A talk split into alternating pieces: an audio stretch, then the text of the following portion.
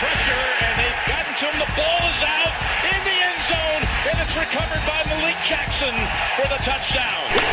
Hit hard down the line, diving stop by Prado. From one knee, got him! Yager battling behind the net, Jokin in there as well. Yager again. What a game he's had. Yager in front, turns, he scores! And that's 742. El deporte americano en Living in America.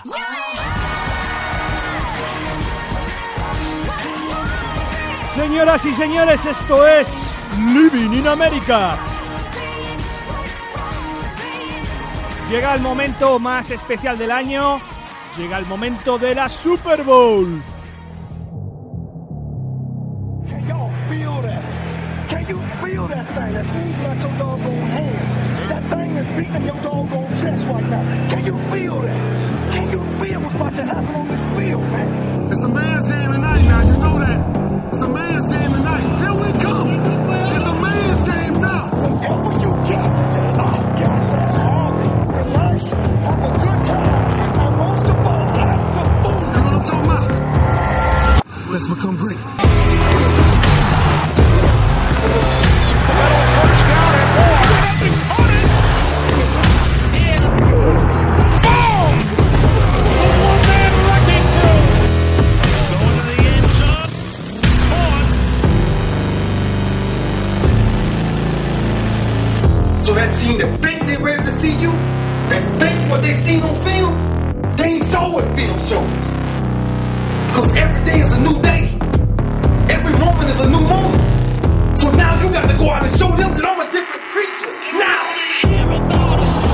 anticipated this night. This night is here. This is what the National Football League is about. We get one opportunity. One chance. Marco Chomón, muy buenas.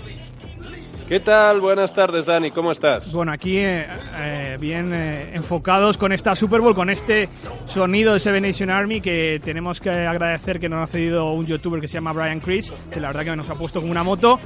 Y al otro lado del teléfono, el padre de Living in America, Héctor Fernández, ¿qué tal? Hola, aquí con sonido con sonido prestado por el, el Bluetooth de Mercedes-Benz. Madre mía, Héctor, qué, qué barbaridad. Tienes que meterte un, un técnico en el, en el asiento de acompañante para estas cosas. Mira, ¿sabéis lo que os digo? Que eh, si yo quiero estar todo el día conspirando, o sea, porque en realidad esta semana esta semana estoy muy conspirador. Ya te Entonces, veo, ¿eh? Esta semana estoy conspirador, estoy muy conspirador, eh, eh, necesito ir- de reunión a reunión, llamar a gente, estoy muy liado, estoy muy liado. Pero eso es bueno, ¿no? que solo- No, sí, sí, es bueno, pero que sepáis que solo saco este rato para vosotros. O sea, ni para mi madre, ni para, o sea, para nadie. Solo Y para, nuestro, para nuestros queridos oyentes de Living in America, que son el motivo por el que nos levantamos por la mañana. Por supuesto, eso no tengas la menor duda. Que Esa además- gente yo la llevo en el corazón, de verdad. Sí, y que además tendrán sorpresita, sorpresita de Living in America el, el domingo. Ahora lo avanzaremos un poco más en adelante, aunque no vamos a contar nada. Señores, tenemos la Super Bowl número 51, Marco, entre New England Patriots y Atlanta Falcons.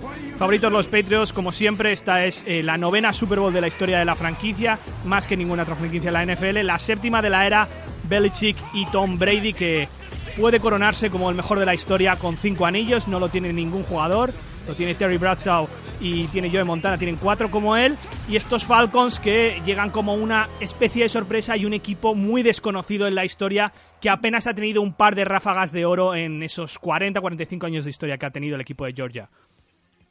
Estamos ya en, yo creo que es la semana más emocionante del año, ¿no? Para todos los que los que nos gusta el fútbol americano y lo- los que lo seguimos, que es esta semana de previa en la que tenemos estas oportunidades de ver artículos constantemente, analizando el juego, lo que nos vamos a encontrar, todo lo que rodea este gran espectáculo y eh, desde las propias ciudades que van a participar en este, en este espectáculo, ¿no? que es el área de Nueva Inglaterra, desde, desde Boston, eh, Atlanta. Atlanta es un, se ha volcado verdaderamente en las preparaciones para esta, para esta Super Bowl. Eh, el propio ayuntamiento ha sacado un, un vídeo no promocionando este, este gran esfuerzo para ganar, para ganar el título de Super Bowl, eh, que ha prestado su voz Ludacris, uno de los, Sí. de los raperos más, Ha vuelto. más, eh, identificados ¿no? con, con la figura de, de Atlanta. Bueno, es, es un gran momento para todos. ¿no? Yo estoy seguro, además, de que, de que el espectáculo deportivo va a estar francamente a la altura en esta ocasión. Eh, vamos a ver un enfrentamiento estupendo con un ataque que llega en un estado de forma excepcional como es el de los el de los Atlanta Falcons y con los Patriots que por ser los Patriots nunca decepcionan en una Super Bowl. Qué bien, Héctor, que estamos aquí los tres, otro año más, es el cuarto que hacemos previa de la Super Bowl, los otros tres en los estudios de Onda Cero, ahora, ahora en los estudios del Centro de Madrid y de La Moraleja y el Mercedes-Benz en el que estás metido, pero, pero qué bien que estemos los tres siempre haciendo esta, esta, esta previa de la Super Bowl, que también nos ha quedado otros, otros años, está un poquito más larga, normalmente Sí. teníamos 15 minutos. No, pero va, pero va a quedar bien, va a quedar bien igual. Bueno, eh, yo eh, antes de nada voy a decir que voy con los Atlanta Falcons. y realmente, y realmente no sé, bueno, sí lo sé, o sea, sí lo sé. No, no voy a ir con Brady, o sea, lo tengo clarísimo. Por el tema Eh, que todos sabemos. Pero es por un, es por un tema de posicionamiento político, tal vez, Fernández. Eh, sí, sí. O, o son Sí. unos celos personales por el, por el, por el asunto Bunchen. Para nada, de eso no tengo, de eso no tengo nada que tener celos. Pero, pero, pero yo, eh, sí, no, o sea, las declaraciones de Brady no por, no por su posicionamiento político, eh, quiero explicarme, eh, Eh, por, por cómo lo dijo. O sea, es decir, él se puso del lado de Trump porque era su amigo. Eh, y, y- y no vendió, oye, no, me parecen bien sus políticas, entiendo lo que... tal". Bueno, porque tú al final si quieres justificar a un amigo, yo sí voy a defender que, que a Marco Chomón le den el mejor jugador de fútbol americano de Europa, lo haré porque es mi amigo y como es mi amigo voy a encontrar una justificación seguro. Entonces, no, me, me, me parece triste que hasta siendo su amigo no sea capaz de encontrar una justificación política para defenderle. Que la única que encuentre para defenderle sea que es su amigo. O Y a ti eso, a, a ti- a ti eso, Héctor, ¿no te pareció un poco elocuente? Como que en realidad no le estaba brindando su, su apoyo por ningún tipo de convicción política. Porque yo no, yo no veo en Brady a un, a un tipo especialmente conservador. ¿eh? Hay, que, hay que tener en cuenta que, que, bueno, eh, Brady viene de donde viene, ¿no? De, de- de California. eh, luego ha hecho su carrera en Nueva Inglaterra. Es decir, son estados muy, muy, muy liberales. Tiene una mujer inmigrante. Bueno, eso creo- no es garantía de le- nada. Ya, pero yo, Cierto, yo creo cierto. que le daba, le daba más, mie- más miedo que vergüenza decir nada. Esa es la realidad. ¿eh? Yo, al final, eh, ha habido muchos jugadores que han tenido que retocar un poco su posicionamiento político cuando han sido conscientes de que, por ejemplo, eh, vivían en, en el edificio Trump. ¿no? Eh, porque ha habido algunos que ha pasado. O sea, yo he visto algunos jugadores de baloncesto que han sido muy beligerantes contra Trump hasta que han sido conscientes que, por ejemplo, por sus tipos de inversión, tenían algún apartamento alquilado en eh, uno de sus edificios. Y en ese momento, cuando han sido conscientes, han cambiado su visión de la, de la jugada, que me parece, puedo decir respetable o no, yo sé que no haría algo así, pero eh, creo que ellos se han protegido en ese sentido. Y en el caso de, de Brady, a ver, yo creo que es un poco como ya hay un momento en el que todo el mundo está harto de que ganen los Patriots, o sea, ya está. Ciertamente hay, está, hay cierta polémica y sobre todo, bueno, Trump está en todos lados estos días y la verdad que está creando muchas tiranteces incluso entre grupos de, de trabajadores y de amigos porque es un asunto complicado de tratar. Se ha preguntado sobre Trump estos días en, en Houston.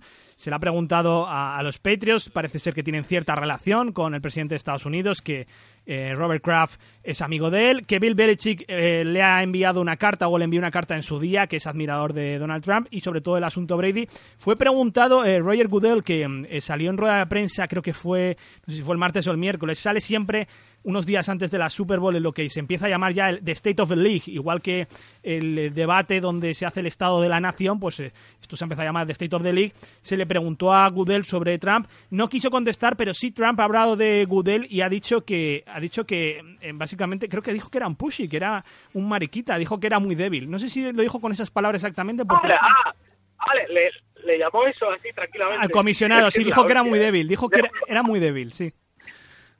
Es que, o sea, de verdad, eh, o sea, hoy, hoy estaba tuiteando a las seis y cuarto de la mañana contra la Universidad de Berkeley. O sea, amenazándoles con quitarles la subvención pública. Quiero decir, eh, haciendo responsable a la universidad de unos altercados que han generado un grupo de estudiantes. O sea, me parece, bueno, yo sinceramente creo que un día va a pasar alguna tontería y por esa tontería acabará en un impeachment eh, y acabará pues pues como acabe esto. Lo Sí, creo sí, desde la parte humorística. Desde la, desde la otra, creo que un día puede pasar algo gordo, ¿no? O sea, le ha colgado el teléfono al presidente de Australia, que simplemente le ha llamado para recordarle que Estados Unidos con Australia tienen un convenio de aceptación de, de una cuota de, de inmigrantes, eh, y este hombre pues ha decidido que se va a saltar todas las, todas las normas, ¿no? Bueno, perfecto, muy bien.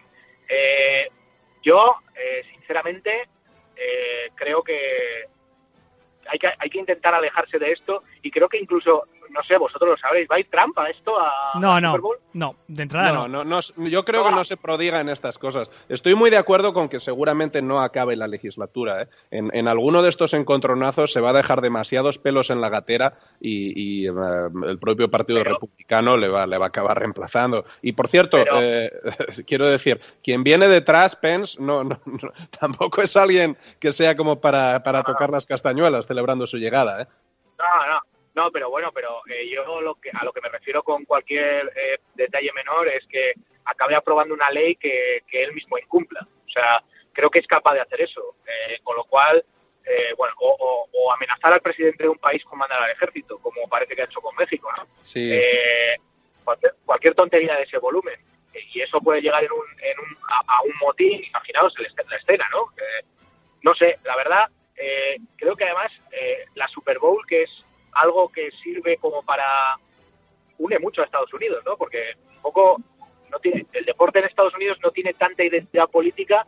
Eh, eh, todas las finales, los momentos y los, los espectáculos. Eh, ahora sí, porque este año pasó lo de Kaepernick, porque en la NBA, la NBA, los jugadores bandera se están manifestando, se manifestaron del lado de Hillary Clinton y ahora se están manifestando contra Trump, incluido eh, Popovic, el entrenador de San Antonio. Sí, sí, muy vehemente. Pero Popovic. Las finales, claro, pero las finales para los americanos son como un momento de gozar, ¿no? De, bueno, ya está, vale, esto sí, lo tenemos muy claro, pero vamos a pasarlo bien, Super Bowl, o la Final Four de la NCA, o lo que sea. Esto lo tenemos que disfrutar. Y me da la impresión de que, de que esta está llegando en un momento un poco... Yo le veo a Trump rajando de Lady Gaga, ¿eh? Oh, cuidado, ¿eh? Bueno, es un Se troll. puede meter en una, en una muy grave. Oye, ¿yo puedo acabar el, el, eh, el- la sección política Sí. con un deseo? Exacto, acabamos este... este se- Cuenta. Que- que yo, yo solo deseo que verdaderamente el movimiento que ha empezado en México eh, fructifique. Eh, Carlos Slim se presente a las elecciones presidenciales en la República de México, las gane y esto acabe un poco como en la película El zorro contra Maciste, ¿no? En una especie de combate singular entre, entre los dos, eh, del que yo creo que solo puede salir algo bueno. Este es mi deseo absurdo. Por cierto, O sea, tú lo que, lo que, lo que, lo que, lo que propones es que sea eh, una batalla entre multimillonarios, ¿no? Sí, Eh, sí, sí, o sea, pero adem- puede- además como, tener- sí, estilo UFC, es decir, creo que podemos arreglarlo así y puede ser mejor para todos. Mola- molaría la Royal Rumble de presidentes, ¿no? Hay con Putin, con Mariano arbitrando, ¿sabes? Como todos en una jaula ahí metidos y, y, oye, solo puede quedar uno, ¿no? Y ya está. Y el Solo puede ser, Mariano, porque solo Mariano- puede ser bueno, solo Mariano- puede ser bueno. Porque Mariano, como buen presidente de España, no se moja. Ya está. Vamos a cerrar la, la sección política y yo creo que, si no, Héctor, la, mañana, la semana que viene eh, invitamos al SINA y estamos los cuatro ahí eh, debatiendo sobre, sobre Trump. Vale, vale. Mu- Mueves tú el asunto. Mueves tú el asunto. Por cierto, que la NFL vuelve a México el año que viene. Esto bien por los seguidores hispanos. Y de hecho van los Patriots. Van los Patriots, vuelven los Raiders, que tienen mucho peso allí en, en México. Van a ir los Patriots. Eh, como local actuarán los Raiders, algo que anunció precisamente el comisionado en este en esta rueda de prensa, en este State of the League que comentaba antes. Vamos a la parte deportiva, Marco. Vamos con los Patriots, que eh, Héctor, tú ya les conoces también bastante bien. Yo creo que les conoce todo el mundo. Vamos a ser un poco más didácticos en este aspecto, divulgativos como solemos ser. Tenemos un equipo delante que parece absolutamente imbatible. O sea, estamos viéndole año tras año en la final de conferencia. Llevamos 17 años de la era, de la era Belichick Brady. Tenemos 7 Super Bowls, tenemos 11 eh, finales de conferencia. Y esto en la era que estamos en la NFL con el salary cap desde mediados de los 90 es absolutamente inconcebible. Lo es, lo es, pero eh, ese es un poco el misterio verdaderamente de los Patriots, ¿no? Que hayan conseguido eh, construir una dinastía, verdaderamente, porque no tiene otro nombre lo que han conseguido, en esta época en la que eh, toda la estructura de la NFL ha intentado poner barreras para que esto no fuese posible. A mí me parece que es algo, algo verdaderamente que tiene mérito. Y además tú, tú puedes ver 17 versiones distintas de los Patriots eh, en una misma temporada. ¿no?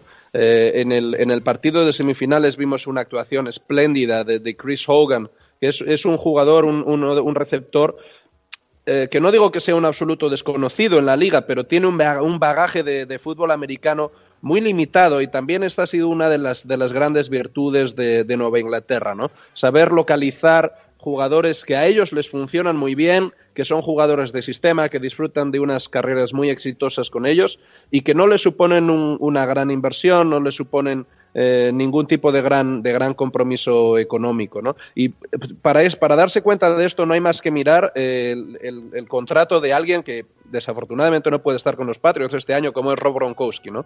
un jugador absolutamente referencia en la liga y que es que tiene un contrato verdaderamente irrisorio. Es decir, es, es, una de las grandes virtudes y uno de los motivos por los que los Patriots están ahí año tras año. Es un poco Moneyball. Es conseguir lo máximo con lo mínimo. Es decir, exprimir lo máximo y ser efectivos. Sí que Pero lo es. A ver, sí. espera, espera, Chomón, espera, espera, que os veo que os liáis y os ponéis ahí tipo laboratorio y a ver, explicad una cosa, vamos a ver. Eh, dadme, dadme, dadme o darle a la gente los tres nombres. Eh, ¿Por qué? O sea, habéis dicho Gronkowski, Brady, los tres nombres, la referencia de los Patriots. ¿Por qué? ¿Qué? ¿Cuáles son los tres jugadores que tienen los Patriots que no tienen los Falcons?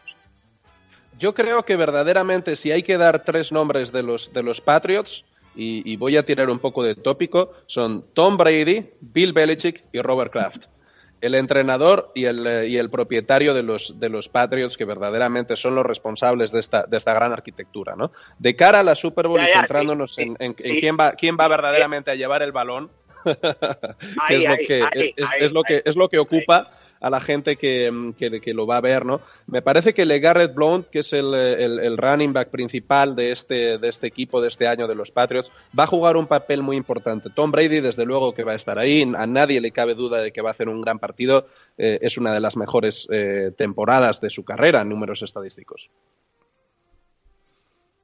Bueno, pues me convences. de cambiar de equipo, ¿no? ¿Tú, tú que eres, Tú, tú que eres no, un die hard no, fan de los. Chomón, Chomón, espera, espera, Chomón, que te estás liando, sí. macho. O sea, vamos a ver. Me has dejado claro, me has dejado claro que eh, los Patriots son, por ejemplo, es que sé que a la gente de la NFL esto le mosquea, pero es que o, o los, son muy seguidores, pero es que estoy intentando llevarlo al que escucha Living in America porque quiere aprender y no sabe de qué va esto. Yo, para que la gente lo entienda, a ver, eh, los Patriots son el Sevilla eh, con San Paoli, con Monchi que ficha y de repente tienen un año a Gameiro, el otro tiene a Vaca, el otro tiene... O sea, siempre tienen un buen jugador.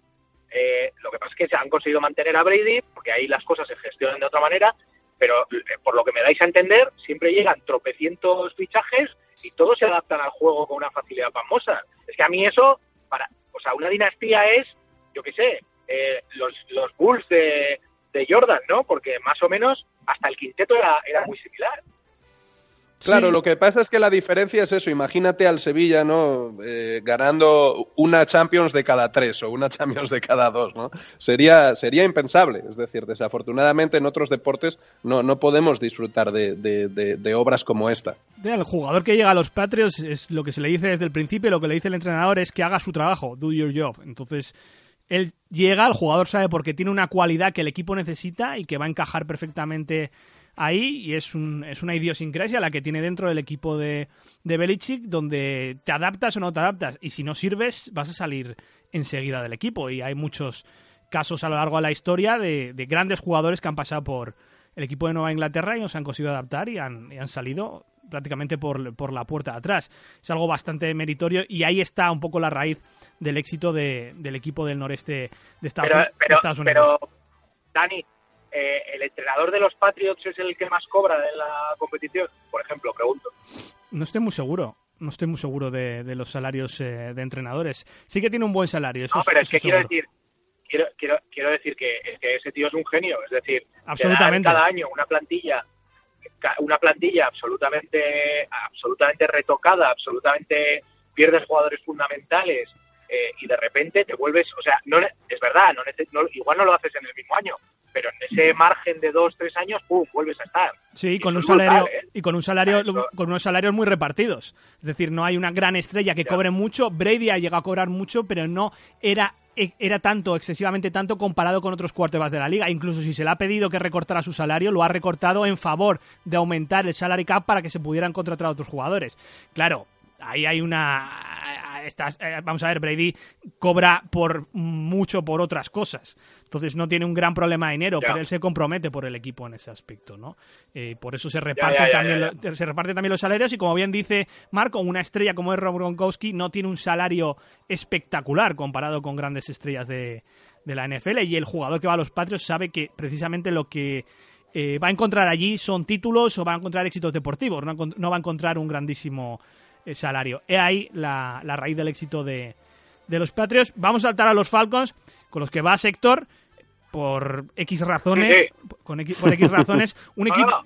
un equipo bastante No, no, desconocido. Porque me mola, por- no, porque me mola el nombre, Falcons, me mola, ya está. O sea, ¿qué voy a hacer? Si para saber qué argumentos deportivos tengo, os tengo que preguntar a vosotros. O sea, yo no tengo ningún argumento.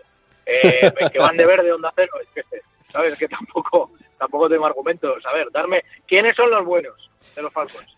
Bueno, yo creo que en los Fal- Falcons, eh, Héctor, cuando, cuando tú tengas la oportunidad de verlo el, el domingo, eh, vas a tener que estar muy atento a Julio Jones, al, al receptor número 11, que verdaderamente eh, yo creo que esta temporada se ha confirmado eh, como, como no solo uno de los, de los más talentosos de la liga, sino que atléticamente está a otro nivel.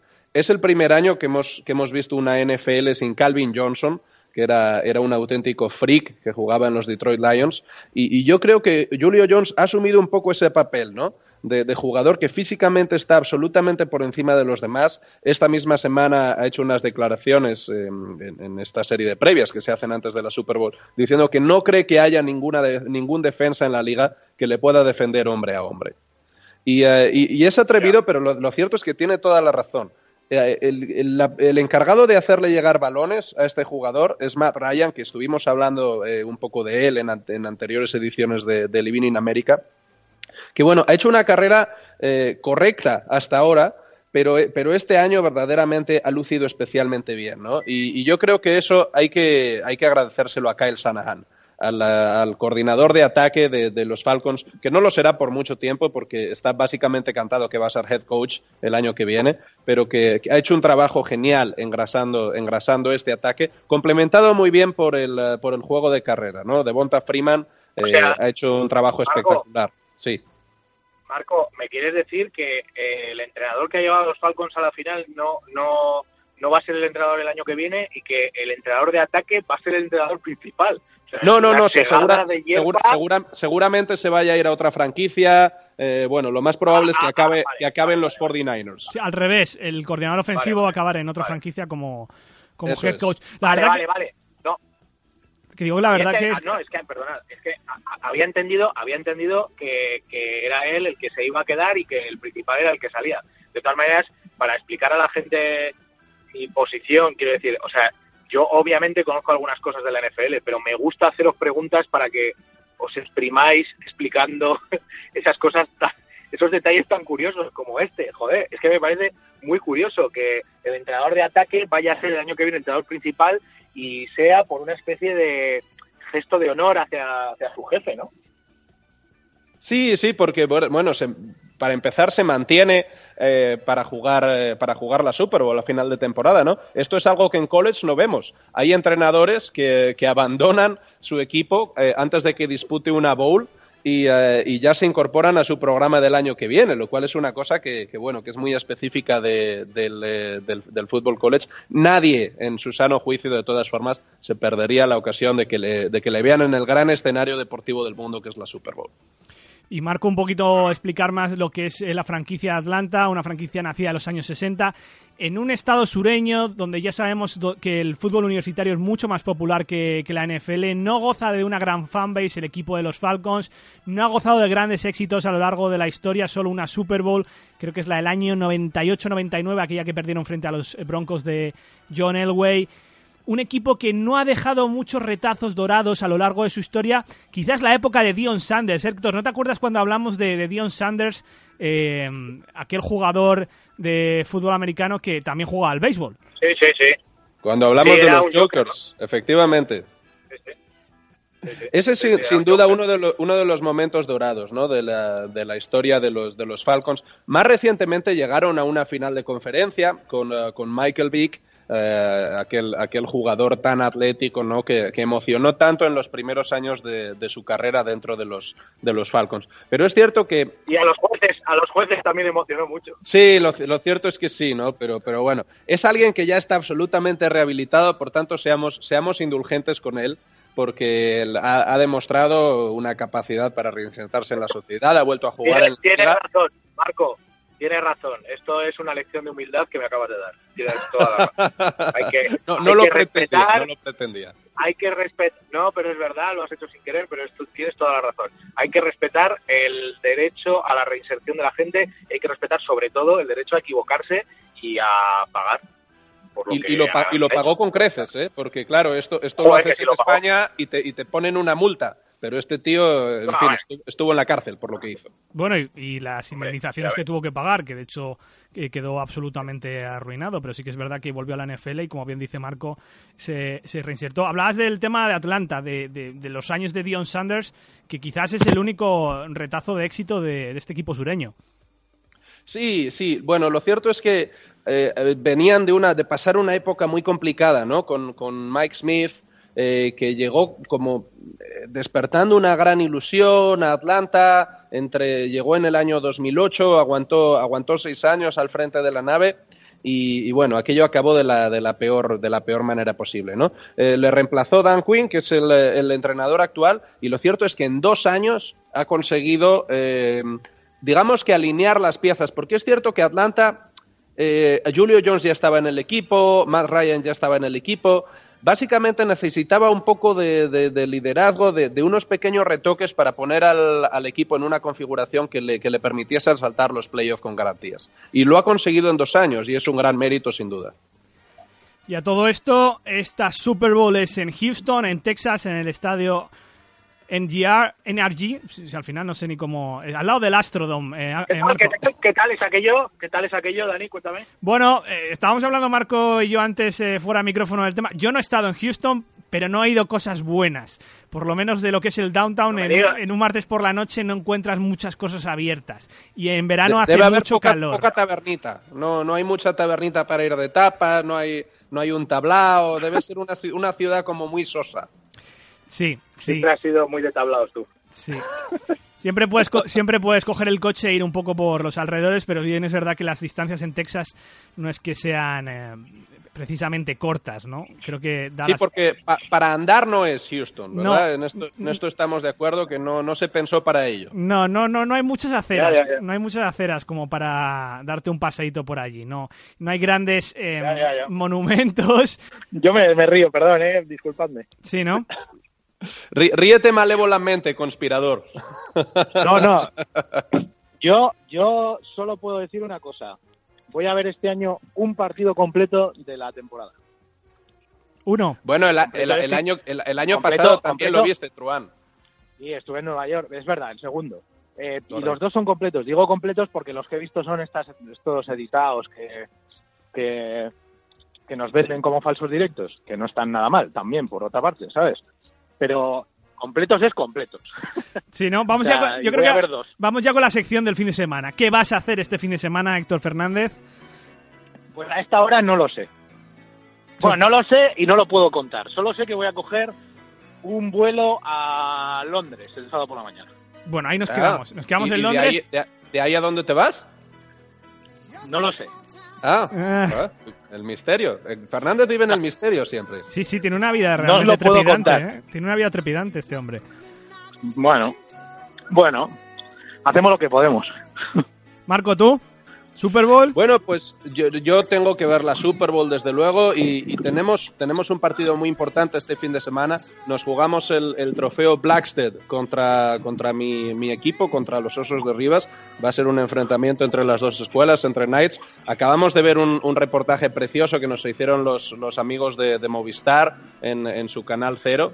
Y, uh, y, bueno, va a, ser un, va a ser un gran espectáculo, va a ser un gran calentamiento desde luego para este, para este este gran fin de semana deportivo que es el de la Super Bowl. Atentos a cero a ese reportaje sobre los eh, Royal Oak Knights que han estado la gente de Movistar Plus, que desde aquí les damos eh, las gracias por promover el fútbol americano nacional. Vamos a hacer también la autopromoción, la mía, previa de la Super Bowl en Non-Stop People 23 de Movistar Plus el domingo por la mañana hasta las 10. Creo que lo van a poner en bucle 7-8 minutos. Verdad. Desde las 6 de la mañana hasta las 10 de la mañana. En bucle. Que te vas a la tele, Dani. Exacto. Y el lunes. Verdad, es verdad. El lunes la bien. crónica. El lunes la crónica a partir de las 10 en, también en, en Non-Stop People. Y aquí cerramos la promoción, la autopromoción.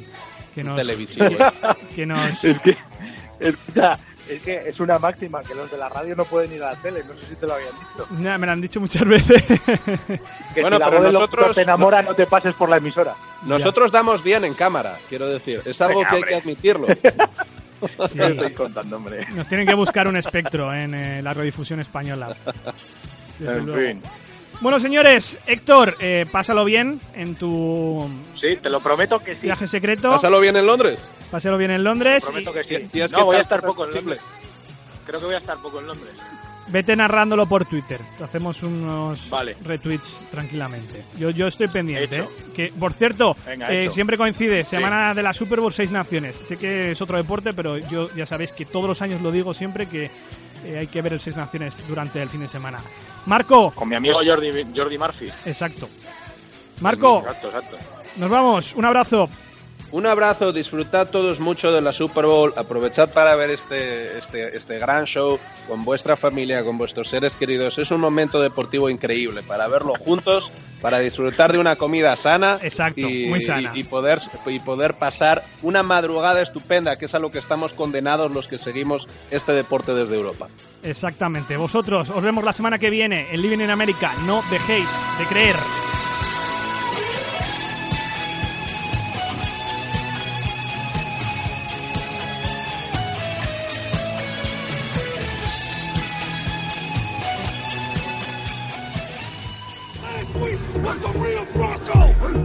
They think that six weeks of dominant football ain't who he is.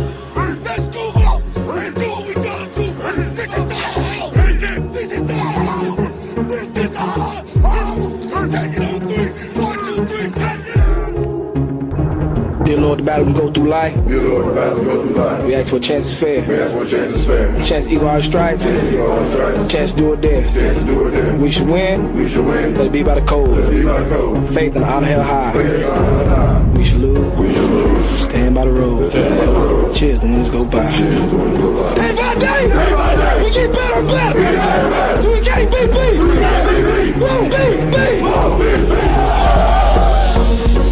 Is about each other. Tonight is about relentless football. And anything about to touch the football, they get knocked out tonight. Let's do what we do best on three.